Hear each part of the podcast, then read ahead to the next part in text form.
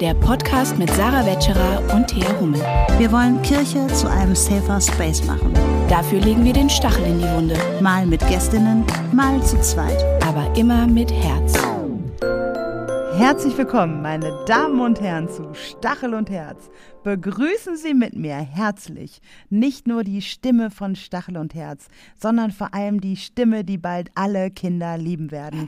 Denn sie ist die Stimme des Hörbuchs der Alle Kinderbibel. Ein Riesenapplaus für meine Co-Hostin Thea Hummel.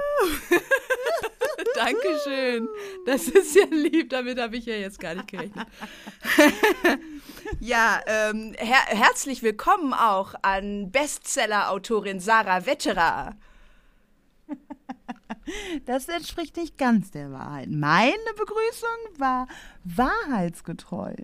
Also in welcher Aber Auflage ist dein Buch jetzt? Ja, in der dritten, aber, Ja. äh, aber das haben die Leute ja nicht an einem Abend gekauft. Das ist jetzt, das wäre der Faktor. Wenn sie es an einem Abend gekauft hätten, dann. Naja, Ja gut, aber also Bestseller in meinen Augen. danke. Oh, danke. Herzlich willkommen bei Stachel und Herz. Frohes neues Jahr. Ich hoffe, ihr seid gut ins neue Jahr gekommen. Ich hoffe, ihr habt eure Vorsätze auch schon so ähm, verraten, wie ich es habe. Ich esse immer noch sehr viel und immer noch sehr viel Ungesundes und vor allem sehr viel Zucker. Sarah, wie sieht's bei dir aus? Ja, Industriezucker. Ich will eigentlich, aber Industriezucker ist auch einfach lecker. ne? Also, Die besten Vorsätze sind die, wo man sagt, ich fange am Montag an. Okay, wir fangen am Montag an. Ja, wir hoffen auch, ihr hattet ein schönes Silvester und mit diesem grandiosen Übergang sind wir auch schon fast beim Thema. Äh, wir wollen heute über die Silvesternacht reden und um ganz ehrlich zu sein, dies ist der zweite Versuch. Ja. Wir haben diese Folge gestern schon mal aufgenommen und ähm, das war gerade just nachdem wir äh, Friedrich Merz bei Markus Lanz gesehen hatten. Unsere Gemüter waren sehr, naja, sagen wir mal, aufgewühlt. Und ähm, nun haben wir in der Nacht drüber geschlafen und uns gedacht, weil wir euch so lieb haben und weil wir ja immer gerne Liebe in die Welt sprühen wollen. Also wir können jetzt heute immer noch nicht so viel Liebe für Friedrich Merz spreaden Obwohl wir liebe Ah. Menschen sind. obwohl wir liebe Menschen sind. Aber ähm, wir haben uns doch noch ein paar Gedanken dazu gemacht und deswegen gibt es diese Folge hier in der zweiten Auflage für euch. Die erste ist gelöscht. Also, wir werden noch über die Silvesternacht reden, darüber, wie man von einem Böllerverbot zu einer Integrationsdebatte kommt. Aber zuerst Weltpremiere. Thea hat einen Stachel mitgebracht. Der Stachel der Woche. Ja, tatsächlich Weltpremiere, weil bisher war es, glaube ich, so, dass äh, du immer den Stachel geliefert hast. Ne? Okay, also, wir werden sehen, wie das läuft. mein Stachel ist das Statement der Veranstalter von Rock am Ring und Rock im Park, in dem sie sich dafür rechtfertigen, dass sie die Band, äh, Band Pantera für, die diesjährigen Musik, für das diesjährige Musikfestival gebucht haben. Aufmerksam geworden darauf bin ich äh, durch die Instagram-Seite von Jasmina Kuhnke, Quattromilf auf Instagram. Und äh, für die, die es nicht wissen, Pantera ist eine US-amerikanische Metalband und äh, ist sehr bekannt in der Rockmusikszene. Also der, ähm, der Frontmann, der Sänger Phil, Phil Anselmo, hat sich in der Vergangenheit in Interviews auf der Bühne rassistisch geäußert, hat den Hitlergruß gezeigt auf der Bühne, White Power gerufen und äh, das ist auch bekannt. Da gibt es äh, Videos, äh, die aufgenommen wurden, die im Internet kursieren und als äh, die Buchung von Pantera bekannt gegeben wurde, gab es halt Proteste. Ähm, und die Veranstalter haben daraufhin ein Statement veröffentlicht, das lese ich jetzt nicht ganz vor, aber da geht es halt darum, dass ob, äh, sie stehen für Diversität, Toleranz, Gleichberechtigung und jede Form, äh, gegen jede Form ähm, von Diskriminierung und hätten im Vorfeld das Gespräch mit Pantera und dem Management gesucht und äh, denen wurde glaubwürdig ver versichert, dass äh, das Verhalten, Ver äh, Verhalten von Phil Anselmo nicht ähm, dass äh, die Meinung der Band oder die Ansichten der Band widerspiegeln. Und mein Problem vor allem Ding war damit der Begriff im Vorfeld. Ja, also dass sie im Vorfeld wussten, dass es ein dass es Proteste dagegen gegen geben würden, die wussten, dass dieser Typ problematisch ist und sie sich trotzdem dafür entschieden haben, äh, Pantera zu buchen. Und ich finde, das ist nicht sehr verantwortungsvoll. Sie tragen meines Erachtens Verantwortung dafür, dass erstens, dass Rassisten keine Bühne auf dem größten Musikfestival Deutschlands geboten wird, aber vor allen Dingen auch, dass sich Metal-Fans of Color oder Musikfans of Color sicher fühlen. Und bei dem Verhalten von Phil Anselmo kann man davon ausgehen, dass er auch äh, Rechte anzieht. Und ähm, deswegen finde ich das ja verantwortungslos, ähm, ihnen da, ähm, denen da so eine Bühne zu bieten. Und ähm, in einem weiteren Post ähm, hat Jasmina Kunke ähm, ja ihr Bedauern geäußert darüber, dass ähm, sich viele andere Musiker oder die meisten MusikerInnen und Bands, die bei Rock am Ring und Rock im Park auftreten, gar nicht geäußert haben. Also ähm, sie bezieht sich da ähm, auch auf die Frankfurter Buchmesse 2021. Vielleicht äh, erinnert ihr euch noch, äh, da hat sie ihren eigenen Auftritt ähm, abgesagt weil eine rechte Verlagsgruppe auf, dem, auf der Messe an einem prominenten Stand, äh, Messe an einem prominenten Ort ihren Stand haben durfte. Und damals haben auch viele, auch weniger bekannte AutorInnen sich solidarisch gezeigt, auch die Buchmesse boykottiert. Und sie gibt zu, dass Boykott natürlich, sie ruft auch nicht zum Boykott auf oder so, ne? aber sie sagt auch, dass das meistens auch zur Lasten jener geht, die das machen und gerade die Musikbranche unter Corona und den Lockdowns besonders gelitten hat. Ähm, aber sie kritisiert halt vor allem, dass die meisten Bands jetzt schweigen, obwohl, die, obwohl viele von ihnen auch in der Öffentlichkeit und ihren Songs häufig äh, sich gegen rechts positionieren. Also jetzt Beispiel die Toten Hosen zum Beispiel. Und sei einfach auf der Bühne einfach Nazis rauszurufen und dafür viel Applaus zu ernten. Aber wenn es mal richtig wehtun könnte, also wenn man, ne, wenn, wenn man zum Beispiel auf Einnahmen verzichtet, indem man einen Gig boykottiert, ähm, dann ähm, wird es man, manchmal doch echt sehr ruhig um diese Bands, die sonst ja sehr, sehr gerne sich äh, damit ja brüsten, ähm, so, so links zu sein zum Beispiel. Ähm, und da habe ich auch schon ein bisschen noch auch an die Buchmesse denken müssen und wie das damals war mit dem Boykott ähm, und auch darüber nachgedacht, wie das ist. Ähm, ich kann verstehen, wenn AutorInnen sagen, ich boykottiere das jetzt. Ähm, und ich fand das auch echt stark, zum Beispiel von Leuten wie Raoul Krauthausen, die gesagt haben, ähm, Zitat, ich möchte und werde mein Buch nicht in einem Klima promoten, in dem schwarze Frauen und People of Color ihre Teilnahme aufgrund der Gefahr von rechts absagen müssen. Gleichzeitig denke ich, ist es auch wichtig, ähm, diese Plattform nicht den Rechten zu überlassen und sie öffentlich wirksam zu nutzen und ähm, ja, mehr Präsenz zu zeigen. Aber ich glaube, wir müssen uns auch einfach im Klaren sein, dass viele nicht das Privileg haben, solche Entscheidungen überhaupt realistisch treffen zu können. Also das Leben von rassifizierten Menschen, von jüdischen Menschen, von Menschen, die sich deutlich gegen rechts positionieren, ist ja gefährdet. Das ist ja real. Also Jasmina Kuhnke musste mit ihrer Familie umziehen, weil ihre private Adresse in rechten Kreisen bekannt wurde und äh, Hanau und die NSU-Morde und Walter Lübcke, das, die Bedrohung ist ja nicht unbedeutend. Und ich glaube, das muss man sich auch im Klaren sein, dass Boykott nicht eigentlich immer ähm, so eine einfache Entscheidung ist, sondern wirklich manchmal auch eine, eine Reaktion auf eine sehr reale Bedrohung ist. Jetzt habe ich wieder viel zu lange geredet. Nee, du hast interessante Sachen gesagt. Ähm, ich sehe das im, im Prinzip ähnlich mit dem, ähm, mit dem Boykott. Also es gibt für und wider. Also ich finde es gut, dass ähm, Social Media und äh, andere öffentliche Debatten dazu genutzt werden, um auf ein ähm, reales Problem aufmerksam, machen, aufmerksam zu machen, was schon immer da war. Also auch äh, rechte Metal-Bands ist was, was ich irgendwie noch auch aus meiner Jugend kenne, dass es da Bands gab, ähm, vor denen ich Angst hatte, weil ich gemerkt habe, äh, da gibt's eine eine, eine reale Bedrohung gegen mich auch. Mhm. Und die Mehrheit um mich herum war weiß und hat das nicht so gesehen oder fand die einfach nur scheiße. Ähm, und deswegen finde ich es gut, dass so darüber gesprochen wird und dass das auch deutlich zur Sprache kommt. Und würde mir da auch ein klareres Statement von mehreren Bands von Rock am Ring oder so wünschen. Mhm. Ähm, glaube aber auch, dass es vielleicht auch noch kommt. Die müssen vielleicht erstmal durchkalkulieren, ja. wie viel finanzielle Einbuße sie denn hätten und ob sich das jetzt lohnt, auch da nochmal vorher Nazis rauszurufen.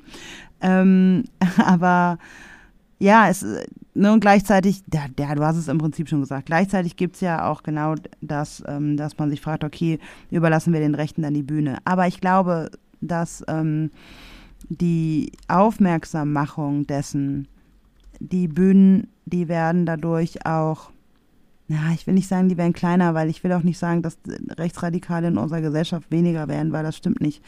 Ähm, also der Rassismus in Mitte unserer Gesellschaft, da reden wir ja gleich auch noch drüber, Mhm. der, das ist wirklich ernst zu nehmen und wirklich bedrohlich und ähm, ja, und deswegen ist es gut, dass es solche Debatten gibt. Mhm. Und es ist auch gut, dass es solche Debatten über die Silvesternacht gibt. Yes, meine Übergänge, meine nice, Übergänge. Nice, nice.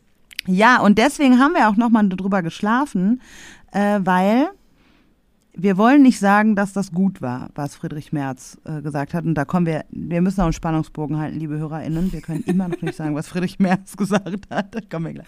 Wir, er wird live zu Wort kommen. Wir geben ihm Raum bei Stachel und Herz. Naja, live. Aber habe ich live gesagt? Du hast live gesagt.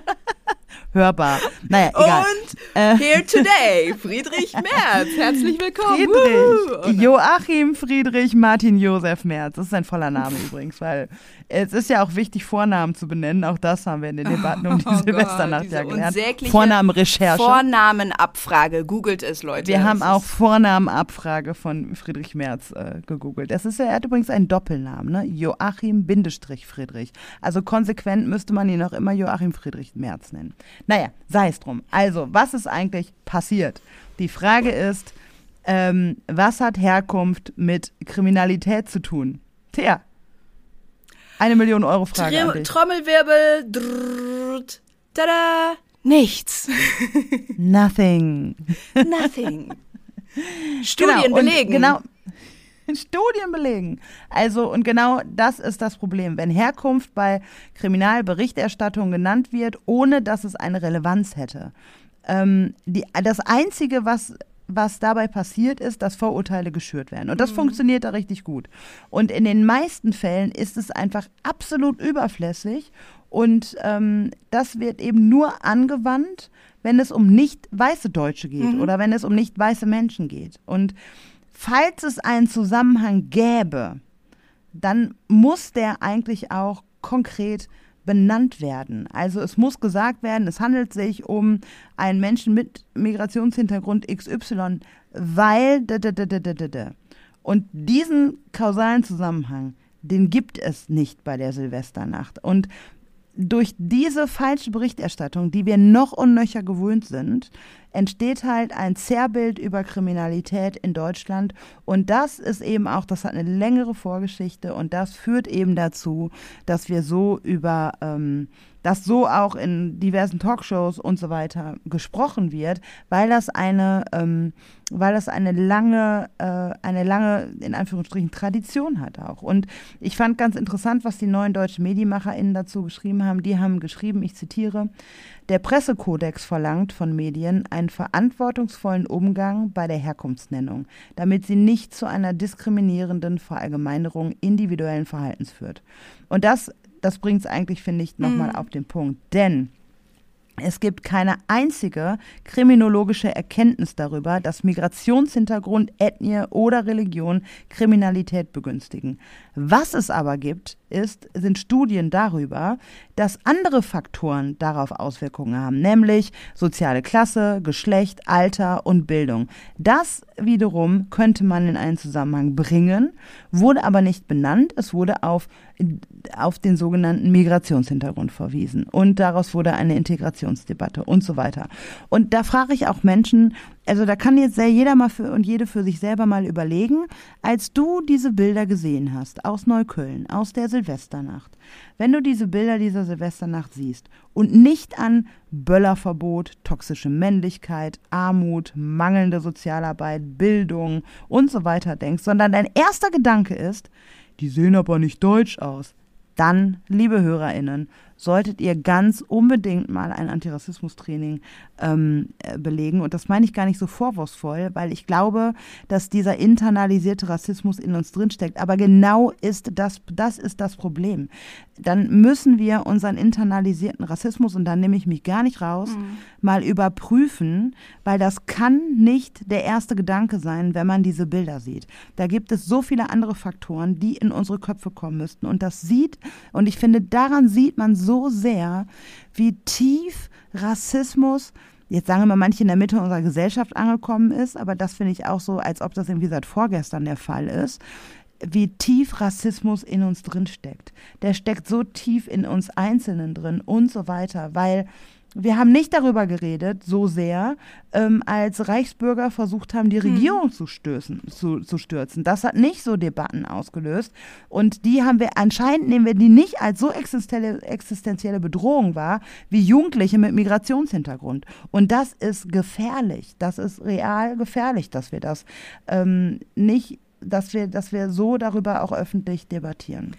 Ja, und es zeigt auch einfach, erstens, wie, wie offensichtlich rassistisch diese Äußerungen von Politikern direkt nach der Silvesternacht, also auch bevor noch irgendwelche Beka Details bekannt waren, wurde sofort gesagt, äh, als Reaktion auf die Böllerverbot, äh, äh, Forderungen wurde sofort gesagt, ja, aber äh, das waren doch ähm, mehrheitlich äh, Menschen mit Migrationshintergrund und wir müssen über äh, darüber sprechen, dass hier, dass die hier nicht integriert sind und so weiter und, und Forderungen nach Abschiebung und so weiter. Also einfach nur als um ein anderes Beispiel zu nennen. Du hast vorhin über toxische Männlichkeit gesprochen und, und wie gefährlich äh, diskriminierende Pauschalisierung sein kann. Wie wäre es denn, wenn ich zum Beispiel als Frau sagen würde, die sind doch, die Täter, äh, die sind doch mehrheitlich Männer. Vielleicht ist toxische Männlichkeit ja das Problem. Vielleicht sollten wir zum Beispiel eine nächtliche Ausgangssperre für Männer verhängen dann würde die Kriminalität vielleicht, ja, also nicht nur, es ist ja, Stimmt. sorry, aber nein, ich, ich will einfach nur zeigen, wie absurd diese Art von Pauschalisierung ist. Das würde niemand verlangen, weil es ja auch Quatsch ist. Du kannst nicht alle Männer dafür äh, in die Pflicht ziehen, nur weil einige wenige ähm, da so äh, solche solche Sachen machen. Du kannst du nicht irgendwie dann plötzlich von allen Männern verlangen, dass sie dann, äh, äh dass sie dann zum Beispiel zu Hause bleiben Silvester. Ja, also das ist ja Quatsch. Aber genau das, das, das sieht ja jeder ein, äh, dass niemand das zum Beispiel in dieser Hinsicht verlangen würde. Aber wenn es um rassifizierte Menschen geht, ist es plötzlich okay. Dann wird man das ja wohl noch sagen dürfen. Das ist ja, denn im denn im Zweifel waren es halt die Ausländer, ne? Mhm. Also, also das ist ja auch, und das zeigt, dass es eine ähm, reale historische Kontinuitätslinie gibt für solche Haltungen und für solche Debatten wie wir sie aktuell führen oder wie wir sie aktuell sehen.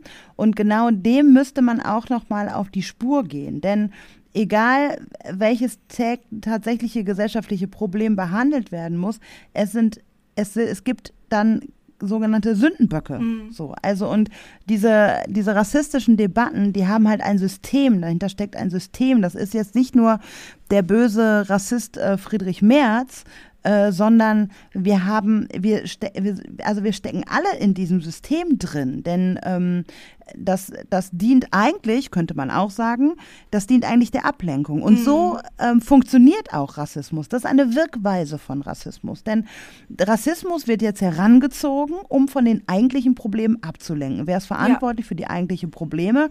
Also wenn wir wirklich über Integrationsproblematiken sprechen, dann sind ja nicht die in erster Linie schuld, die sich nicht integrieren lassen, also um mal diesen Sprachgebrauch jetzt zu verwenden, sondern die, die dafür verantwortlich sind. Und wer ist das denn? Wer war denn regierend? Regierend in den letzten Richtig. Jahren, auch wenn sie jetzt die Opposition bilden. Und, aber dennoch, ähm, im Wahlkreis von Friedrich Merz, also in NRW, ist es die CDU.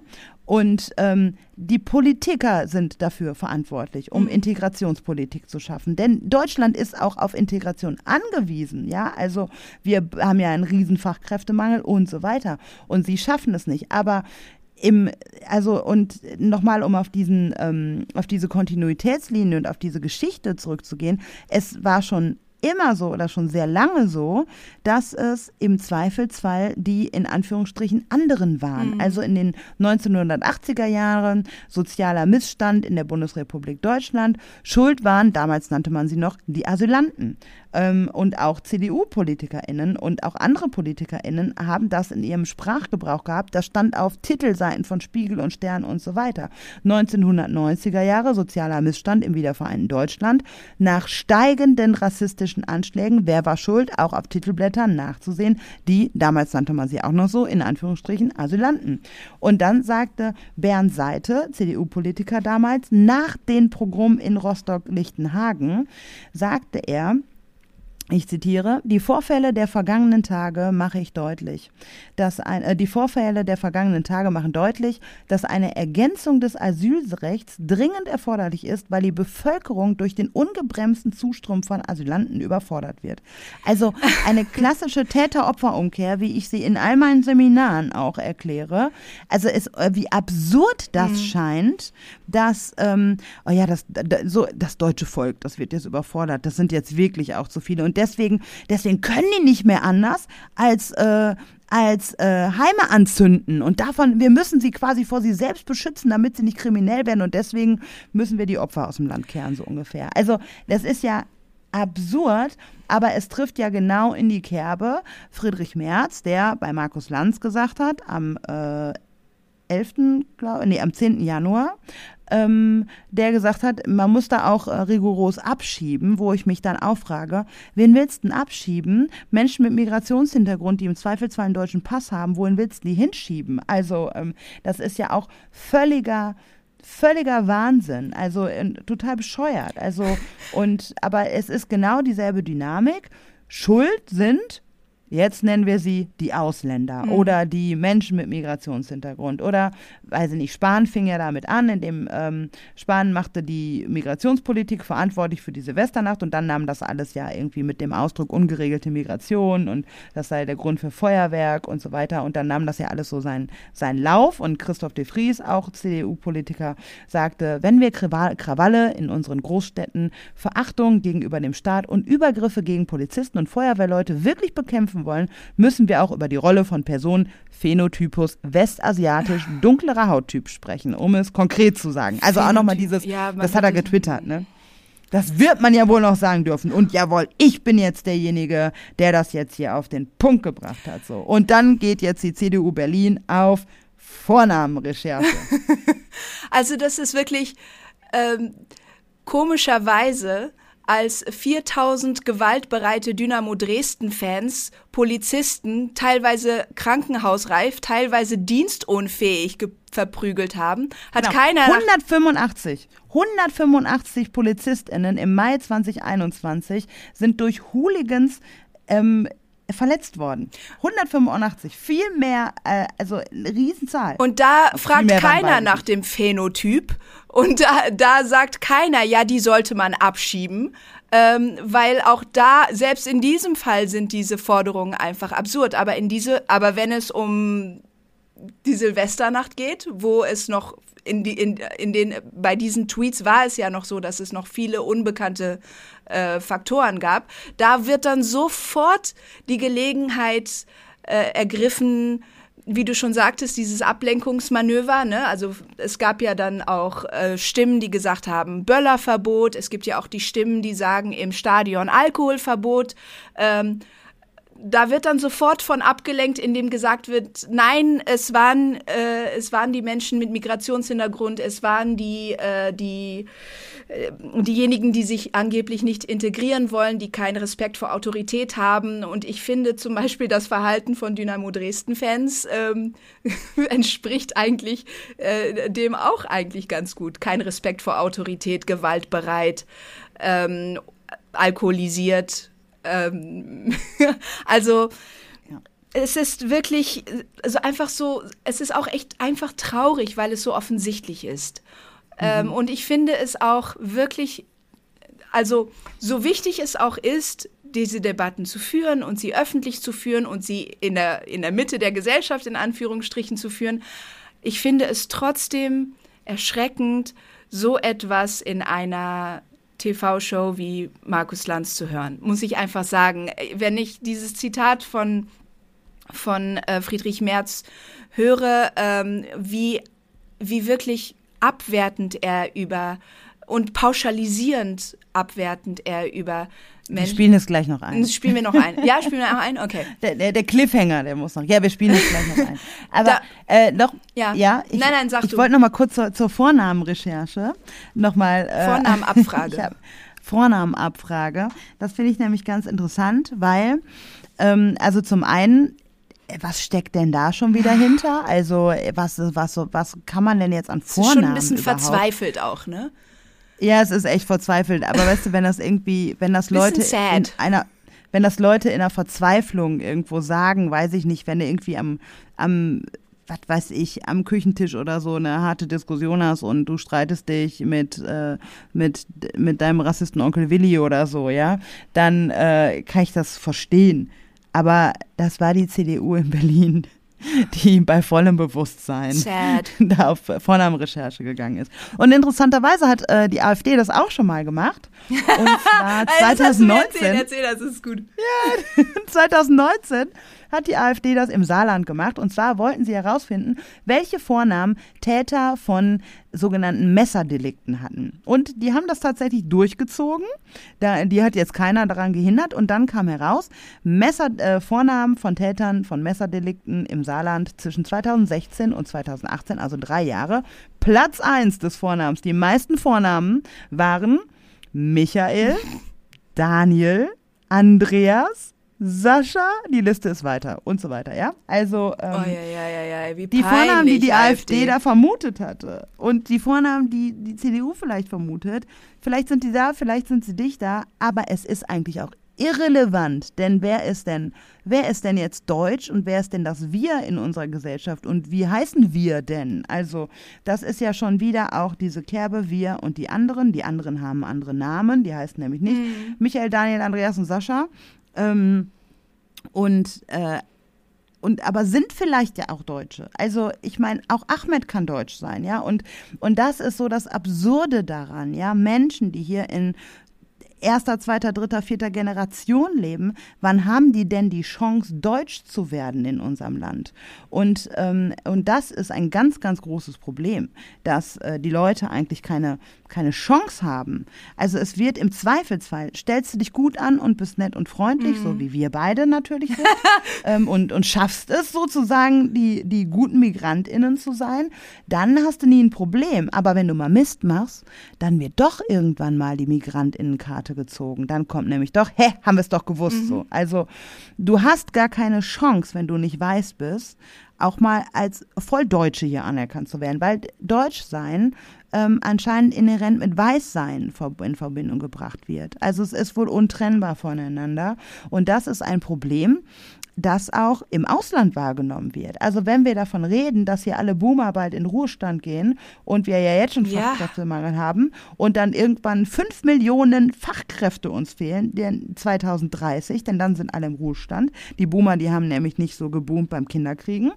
Ähm, dann brauchen wir hier fünf Millionen Fachkräfte, die wir nicht haben. Und, also ich würde nicht hier hinkommen wollen. Nee, Deutschland ist absolut unsexy. Wenn ich eine Fachkraft, wenn ich eine gut Welt. ausgebildete Fachkraft wäre und ich, ich suche mir ein Land aus, um dorthin auszuwandern, Deutschland stände nicht oben auf meiner Liste.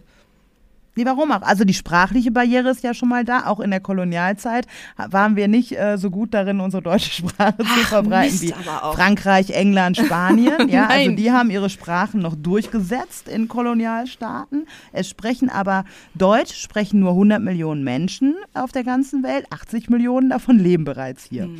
Und äh, also auch da ist eine Barriere. Also ich will das jetzt jetzt ja Ironie off. Okay, ähm, Deutschland hat ja auch nicht aus ähm, ähm, aus Einsicht seine Kolonien abgegeben, sondern weil Deutschland die Kolonien im Ersten Weltkrieg verloren hat. Also so.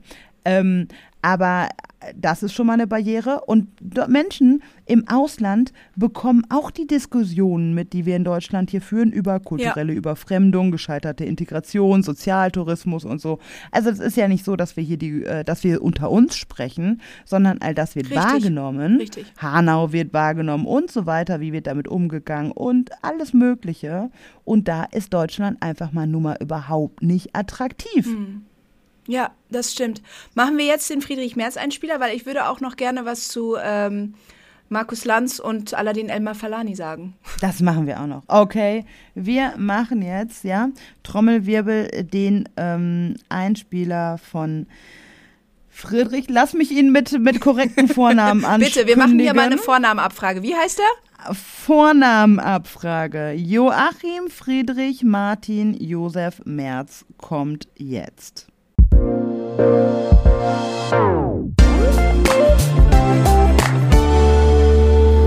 Wir sprechen hier über Leute, die eigentlich in Deutschland nichts zu suchen haben, die wir hier seit längerer Zeit dulden, die wir nicht zurückschieben, die wir nicht abschieben und bei denen wir uns dann darüber wundern, dass es hier solche Exzesse gibt. Und das fängt ja nicht mit Berlin und Neukölln an. Sprechen Sie mal mit Lehrerinnen und Lehrern in den Grundschulen, was die jeden Tag erleben, auch an verbaler Gewalt.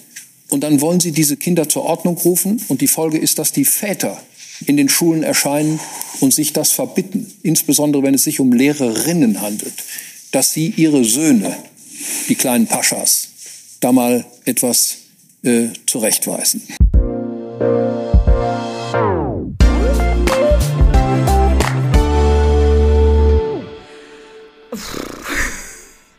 Sorry, ey, was willst so. du da noch sagen? Also. Genau.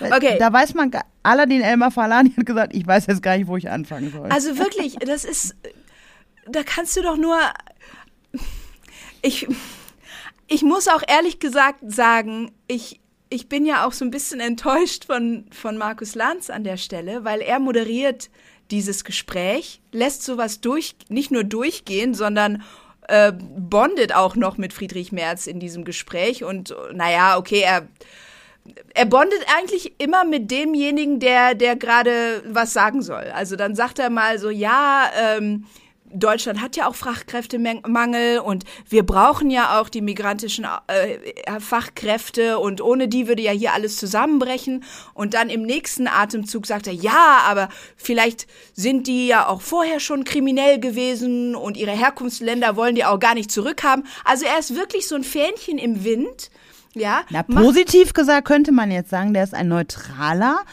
ja. Journalist, der das so aus den Leuten rauskitzelt, ich, aber ein safer Space für BPOC ist das jetzt nicht. Ich weiß nicht, also ich glaube, er sieht sich selbst so, ja, er macht einen auf neutrale Schweiz und sagt, ich muss irgendwie hier alle Meinungen, alle Meinungen sind hier willkommen und alle Meinungen müssen hier äh, zu, also alle müssen hier gleichwertig zu Wort kommen. Aber ich finde das für mich ist das so ein bisschen so, als würde ein Journalist als, als säße er in einem Gebäude mit zwei Leuten und der eine sagt, es regnet und der andere sagt, es regnet nicht und dann der Journalist sagt, hm, das ist beides total richtig und gleichwertig und muss beides gleich behandelt werden, statt einfach aus dem Fenster zu gucken. Ich finde diese Art von falscher Neutralität auch gefährlich, weil es ist, es, es, es stellt diese beiden ähm, diese, diese beiden Seiten als gleichwertig dar, wenn das eigentlich nicht der Fall ist. Es entspricht nicht der Wahrheit. Und das finde ich, das finde ich eigentlich auch nicht ungefährlich, ehrlich gesagt. Obwohl ich nach wie vor denke, ja, auch denke, ja, es ist trotzdem wichtig, dass diese Debatten geführt werden, dass die halt nicht nur in den Kneipen, Stammtischen geführt werden, sondern dass sie auch in der Öffentlichkeit geführt werden und dass äh, also solche, ich meine, das, was Friedrich Merz gesagt hat, wurde ja nicht einfach so stehen gelassen. Aladin Elmar Falani ist ja darauf eingegangen und ich finde, er ist sehr gut darauf eingegangen. Er hat nicht nur, er hat nicht einfach nur dementiert, was ja eher so Friedrich Merz-Style ist. Er hat einfach nicht einfach nur gesagt, nee, das stimmt nicht. Er hat, ähm, er hat nicht dementiert, dass es auch äh, Menschen mit Migrationshintergrund gibt, äh, die ähm, sich so aufführen, wie Friedrich Merz das gesagt hat, sondern er hat gesagt, ja, aber was ist dann dann die Lösung? Wie gehen wir denn dann vor? Also man kann nicht immer nur auf diese Leute zeigen und sagen, ihr seid die Bösen, ihr müsst hier raus, ihr habt hier nichts zu suchen, sondern man muss auch gucken, wo liegt die Verantwortung um Rahmenbedingungen zu schaffen für Integration. Ähm, und, und was können wir tun, ähm, um das Problem besser zu machen? Zum Beispiel, indem wir in den Schulen anfangen ähm, und, und, und gucken, wie wir äh, ja, Lehrkräfte äh, besser vorbereiten können auf solche Situationen und so weiter und so fort. Ähm, und das, das, das ist, glaube ich, das Wichtige. Nicht einfach nur, dass wir gegeneinander schießen und einfach sagen, äh, es ist so und so und nein, du liegst falsch und es äh, und und und deine Meinung ist nicht ähm, valide oder ähm, ähm, du wirst jetzt gecancelt, weil du das und das gesagt hast, sondern zu sagen, okay, und jetzt wie wie geht's jetzt weiter? Was, was, was ist, wie können wir zusammen eine Lösung finden? Eine konstruktive Lösung. Ich habe zwei Gedanken dazu. Ähm, zum einen, um mal in deinem Bild mit dem Regen zu bleiben, wenn wir jetzt mal aus dem Fenster gucken von der Silvesternacht, dann äh, wurde am 7. Januar äh, in den Medien so leise laut, dass es auch Siegheilrufe gab in der Silvesternacht von Menschen, die die Polizei angegriffen haben. Interesting. Und ähm, in Berlin kam es jetzt zu dem Fazit, dass in Neukölln 38 Personen letztendlich unterm Strich festgenommen wurden wegen Böllerattacken. 38 in Neukölln, die ähm, mit Migrationshintergrund bezeichnet wurden, aber mehrheitlich deutsch waren. Aber selbst wenn wir es dabei lassen, dass es 38 festgenommene Menschen mit Migrationshintergrund in Neukölln gab, dann gibt es, weiß ich nicht, 150.000 Menschen in Neukölln mit Migrationshintergrund. Also der prozentuale Anteil der Menschen mit Migrationshintergrund, die da durch Böllerattacken ähm, festgenommen wurden, liegt bei 0,000 irgendwas. Mhm.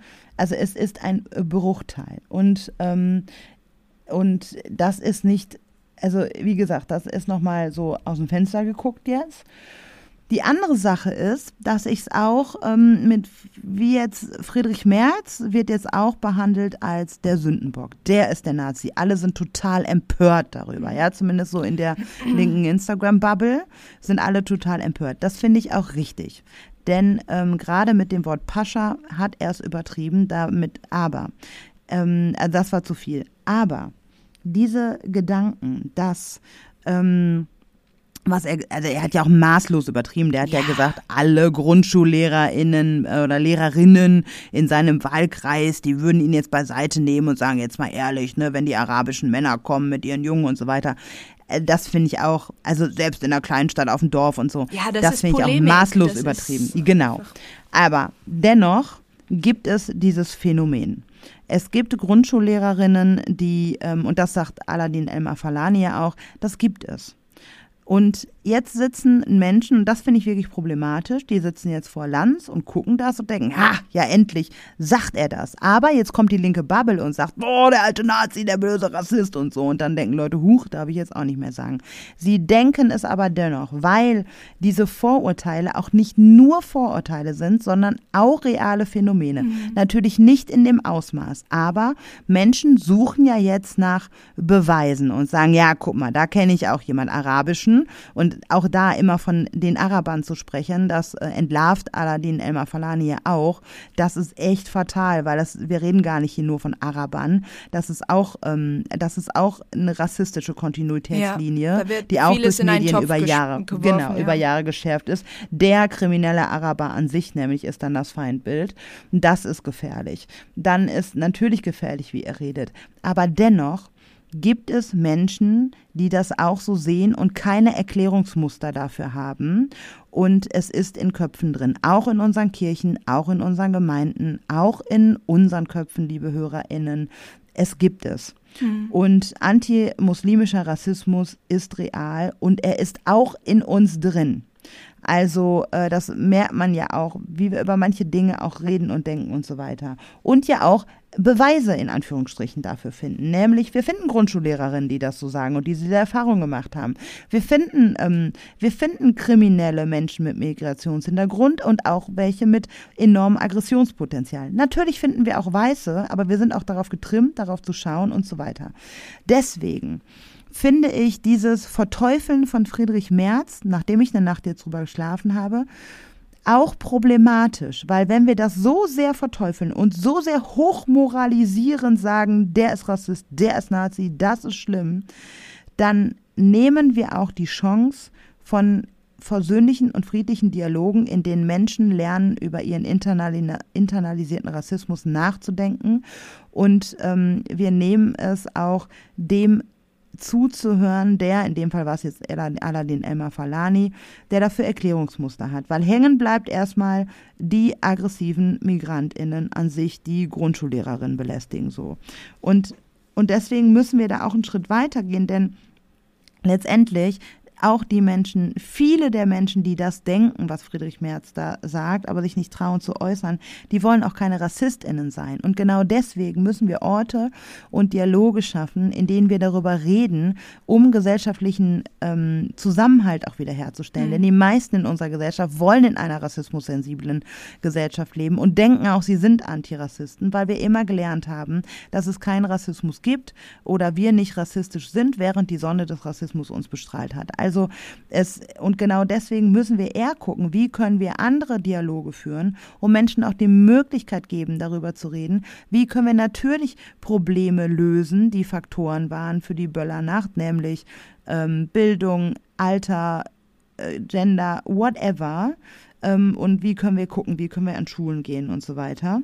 Natürlich müssen wir Lösungen finden, aber so aufgeheizt, wie die, wie die Debatten jetzt wieder auf äh, Social Media und so geführt werden und wie sie auch zu Winnetou und kultureller Aneignung und all dem geführt werden, so kommen wir leider nicht mhm. zu friedlichen Dialogen, die wir eigentlich führen wollen. Und da sehe ich eine große Chance, dass wir irgendwie gucken auch, wie schaffen wir das auch in der Kirche miteinander ähm, Gespräche zu führen. Denn das Fachkräfte, der Fachkräftemangel, liebe Leute, der trifft uns auch in der Kirche. Auch PfarrerInnen ähm, werden nicht mehr genug da sein. Und PfarrerInnen im Ausland finden Deutschland auch nicht sexy nope. mit seinem Rassismusproblem. aber wenn die Kirche, genau, aber wenn die Kirche jetzt wirklich auch irgendwie versuchen würde, versöhnliche Dialoge zu führen und da einen Gegenpol äh, zu leisten, ähm, dann könnte sie auch, sie hat noch die Chance, liebe Kirche, ihr habt noch die Chance, wir glauben an euch, wir geben nicht auf, darauf einzureden.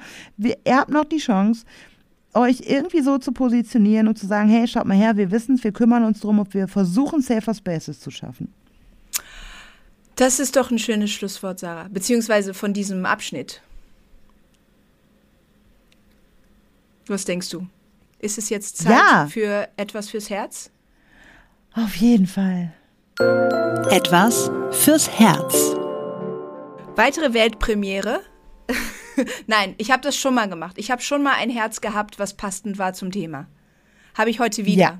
Und ich glaube, äh, ich, ich, ähm, da ich auch mit dem Stachel angefangen habe, oh, mache ich jetzt auch ähm, mit dem, oh, jetzt finde ich es gerade nicht da, mache ich jetzt auch mit meinem Herz weiter. Denn es passt Unbedingt. auch, ähm, es passt auch zu dem Stachel, zu meinem Stachel. Da hatte ich ja darüber gesprochen, dass Jasmina Kuhnke bedauert hat, dass so viele MusikerInnen und Bands äh, schweigen zu dem Booking von Pantera und äh, zu dem Verhalten von Phil Anselmo. Und es gab aber einen Musiker, Nathan Gray von The Iron Roses und auch von Boy Sets Fire. Beide Bands, ehrlich gesagt, kenne ich sie nicht. Nathan Gray kannte ich auch nicht. Gut, kann ich jetzt auch sagen, ich auch nicht. also Pantera kannte ich schon, aber Okay, äh, er ist auf jeden Fall ähm, ein, ein Musiker, der bei äh, Rock am Ring auftreten wird und er hat auf Social Media ein Statement geschrieben, das würde ich gerne vorlesen. Das ist jetzt vom Englischen übersetzt. Ich habe meine Meinung gesagt und ich werde widersprechen, wenn ich die Bühnen auf irgendwelchen Festivals betrete, auf denen auch Phil Anselmo spielen wird. Und ich werde mich weiterhin gegen Faschismus und White Supremacy auf jeder Bühne aussprechen, auf der ich das Glück habe zu stehen. Ich hatte gehofft, dass mein Statement auch Unterstützung von den Bands find findet, die auf diesen Festivals spielen, aber bis jetzt völlige Stille. Mit gebrochenem Herzen akzeptiere ich stolz und trotzig, dass ich vielleicht der Einzige bin, der zu euch allen steht. Es tut mir so leid. Ihr verdient viel Besseres von den Bands und Organisatoren und Promotern, denen ihr euer Glauben, euer Geld und eure Zeit geschenkt habt. Ich möchte noch einmal all jenen meine Unterstützung und Liebe entgegenbringen, die weiterhin protestieren, diese Festivals und Bands dazu drängen, sich zu äußern, und denen, die sich weigern, teilzunehmen oder hinzugehen, bis etwa, sich etwas ändert. Bitte kämpft weiter, auch wenn alles verloren scheint. Wir, wir können vielleicht die Welt nicht verändern, aber wir lassen niemals zu, dass die Welt uns verändert. An diejenigen, die sich Sorgen um meine Sicherheit gemacht haben, ich weiß das sehr zu schätzen. Eine solche Haltung einzunehmen, ist niemals sicher, aber keine Sache, für die es sich kämpft, zu kämpfen lohnt, ist es. Nathan Gray Wunderbar. Mein Herz ähm, ist Hagar. Denn Wer? Hagar ist die Nein. Hagar, die Stimme der äh, äh, Vornamenrecherchen haben besagt, dass Hagar übersetzt die Fremde heißt. Ähm, und dazu muss man sagen, dass Fremde in der Tora unter dem besonderen Schutz Gottes stehen und nicht negativ konnotiert sind wie die Fremden in der Silvesternacht, Medienberichterstattung der Bildzeitung. Ähm, und Hagar ist also die Sprecherin der diesjährigen Jahreslosung aus Genesis 16,13 und da steht, du bist Gott und siehst mich. Oder wie die meisten es gerade übersetzen, du bist ein Gott, der mich sieht, aber die männliche Form äh, Gottes zu benennen ist überhaupt nicht nötig, deswegen bevorzuge ich, du bist Gott und siehst mich. Und ich finde es total spannend und ich habe ähm, am 8. Januar über Hagar predigen dürfen, über die Jahreslosung und das war für mich total besonders, viel besonderer als äh, andere äh, Predigten, die äh, von mir im ARD liefen. Ähm, und ähm, das war insofern besonders, weil Hagar die erste weibliche Stimmung einer ja äh, Stimme einer Jahreslosung ist. Und sie ist die erste Person in der Bibel, der ein Bote Gottes erscheint. Außerdem ist sie die einzige biblische Person, die von Gott selbst die Verheißung vieler Nachkommen erfährt. Sonst spricht Gott nämlich eigentlich nur zu den Männern und verheißt ihnen viele Nachkommen. Und sie ist die erste und einzige im gesamten Kanon, die Gott einen Namen gibt, nämlich El Rui, Gott sieht oder Gott sieht mich. Und ähm, außerdem spielt Hagar ja auch im Islam eine große Rolle und, ähm, und bekommt auch immer noch in der Wallfahrt nach Mekka eine besondere Würdigung und so weiter. Und ich finde das total spannend, weil der, das ist nach dem Konflikt zwischen Sarah und Hagar. Sarah und Abraham können keine Kinder kriegen und Abraham schwängert dann Hagar, das ist deren Sklavin, deren Magd. Also es ist kein Konflikt ähm, auf Augenhöhe, der dann zwischen Sarah und Hagar besteht, denn Sarah wird dann irgendwie ziemlich mies Hagar gegenüber und Hagar macht sich auf die Flucht, um um ihre Würde zu kämpfen und ähm, und bricht dann in der Wüste zusammen und in diesem Zusammenbrechen erscheint ihr Gottesbote. Und ich finde das so schön, dass erstmal ähm, Gott genau ihr dann erscheint, sie sieht und ihr noch eine Verheißung äh, gibt, die sich auch äh, bewahrheitet hinterher. Also da sieht man nochmal, Gott ist an der Seite derer, die unterdrückt, verfolgt werden. Gerade wenn wir viel über den Iran sprechen und in unserer nächsten Podcast-Folge werden wir auch äh, über den Iran nochmal auch intensiver sprechen, ähm, dann finde ich das so eine verheißungsvolle Jahreslosung, dass Gott gerade bei dieser Frau ist, sie sieht und sein, seine Versprechen wahr werden lässt. Und auch wenn wir über, in Anführungsstrichen, die Fremden in der Silvesternacht sprechen, dann ist die Jahreslosung sowas verheißungsvoll Schönes, dass es bei Gott einfach anders aussehen wird. Amen, Vielen Dank. Schwester. Vielen Dank auch, dass ihr zugehört habt. Es ist jetzt eine etwas längere Folge geworden. Normalerweise in den Folgen, wo wir zu zweit sind, reden wir nicht so lange, aber ich glaube, ihr habt auch gemerkt, dass da uns vieles auf dem Herzen lag, was uns sehr wichtig war und ähm, dass wir und vielen Dank, dass wir diesen Raum ähm, haben durften, dass ihr bei uns geblieben seid und äh, wir wünschen euch noch einen schönen Tag, einen schönen Abend, wann auch immer ihr das hört. Ähm, bis zum nächsten Mal. Macht's gut, Leute. Tschüss. Dies war ein Podcast der Vereinten Evangelischen Mission. Wir hoffen, die heutige Folge hat dir gefallen und zum Weiterdenken und Nachfragen angeregt. Falls ihr Fragen an uns habt oder uns Feedback geben wollt, freuen wir uns sehr darüber. Schreibt uns auf Instagram oder ganz klassisch per E-Mail an podcast.vemission.org. Weitere Informationen findet ihr auf www.rassismusundkirche.de. Mit dem Podcast wollen wir dazu beitragen, Kirche zu einem sichereren Ort zu machen. Daher versuchen wir, unterschiedliche Perspektiven hörbar zu machen und wissen gleichzeitig, dass wir nie alle Perspektiven abbilden können. Wenn ihr das für eine gute Idee haltet und uns darin unterstützen wollt, schreibt über uns auf euren Social-Media-Kanälen oder lasst uns eine Bewertung bei Spotify oder iTunes da. Danke für eure Unterstützung, fürs Reinhören und vor allem für all die Menschen, die den Podcast inhaltlich und persönlich mit Beiträgen bereichern. Bis dahin mit den besten Grüßen von der VEM aus Wuppertal.